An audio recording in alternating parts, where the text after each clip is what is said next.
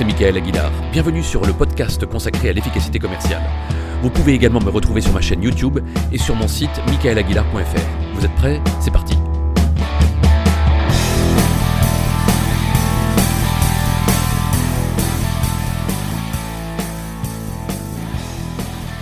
La technique d'influence que nous allons étudier à présent est absolument redoutable pour créer de la confiance envers vous. Alors j'ai longtemps hésité à la présenter car il s'agit d'une authentique technique de manipulation que j'ai finalement décidé de vous communiquer car je suis persuadé que vous mettrez cette technique au service de la vente d'un excellent produit ou d'un très bon service qui apporte une véritable valeur à vos clients. Quant aux personnes mal intentionnées qui seraient tentées de l'utiliser à mauvais escient, rappelez-vous que les clients abusés disposent d'un arsenal de mesures pour disqualifier les vendeurs qui survendent ou qui mentent et c'est tant mieux. À cet égard, les réseaux sociaux et les avis consommateurs font de merveilles pour identifier les imposteurs et les escrocs et surtout pour ruiner leur réputation.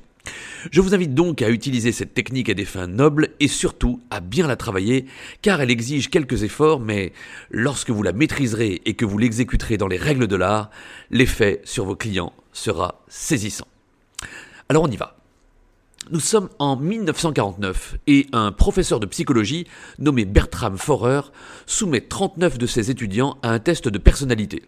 En réalité, il ne regardera aucune des réponses de ses étudiants et le lendemain, il distribuera à chacun de ses 39 étudiants le texte suivant en leur disant qu'il s'agissait d'une description de leur personnalité basée sur l'analyse de leurs réponses.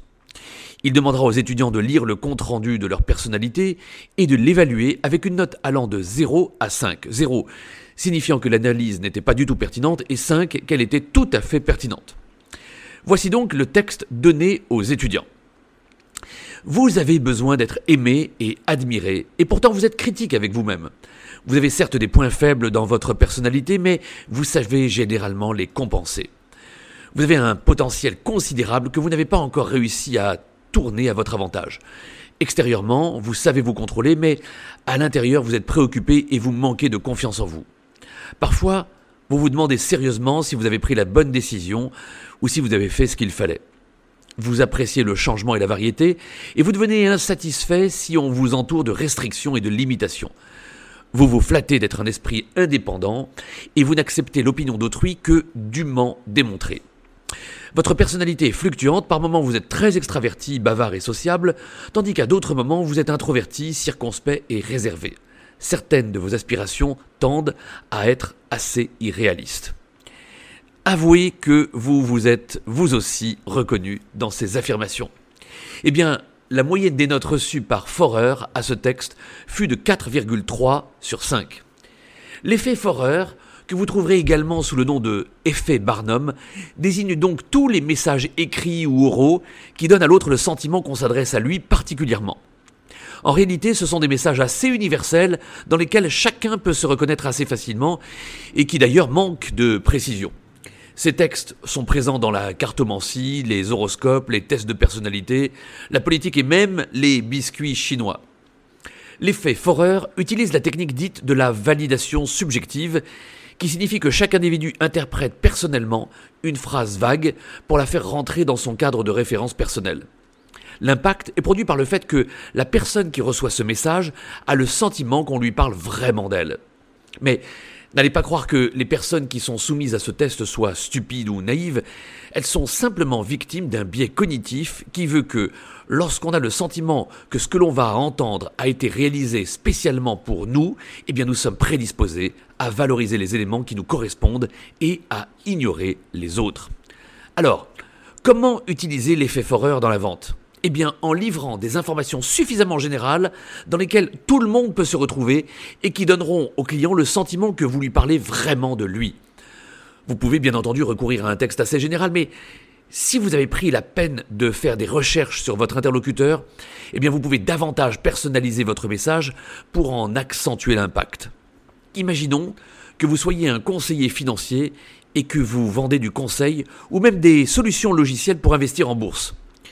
Si vous dites à votre interlocuteur, en tant qu'investisseur en bourse, je suis persuadé que vous passez un temps infini à choisir vos titres et euh, j'imagine que votre vie d'investisseur est faite de grandes joies et de terribles déceptions, avec bien entendu un nombre de déceptions supérieur au nombre de joies. Je suis persuadé que vous passez régulièrement à côté de formidables opportunités et que vous voyez autour de vous des personnes qui ont des rentabilités à deux et parfois trois chiffres et vous vous demandez quel est leur secret. Dernièrement, vous avez peut-être investi sur les crypto-monnaies, mais vous alternez entre surfroide, moments de grande excitation et grosse colère, et tout ceci n'est pas bon ni pour votre portefeuille, ni pour vos nuits, ni pour votre rythme cardiaque. Vous aimeriez donc trouver un moyen de faire mieux que le marché, maximiser vos placements sans y laisser votre santé et sans y consacrer un temps toujours plus dévorant.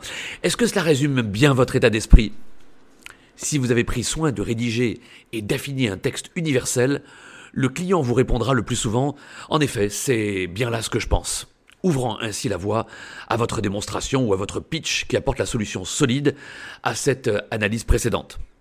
Cette technique s'avérera particulièrement efficace par écrit également dans le cadre de mails de prospection et à l'oral avec des clients qui sont très pressés ou qui refusent votre phase de découverte ou qui vous demandent en début d'entretien venez-en vite au fait, je n'ai pas le temps.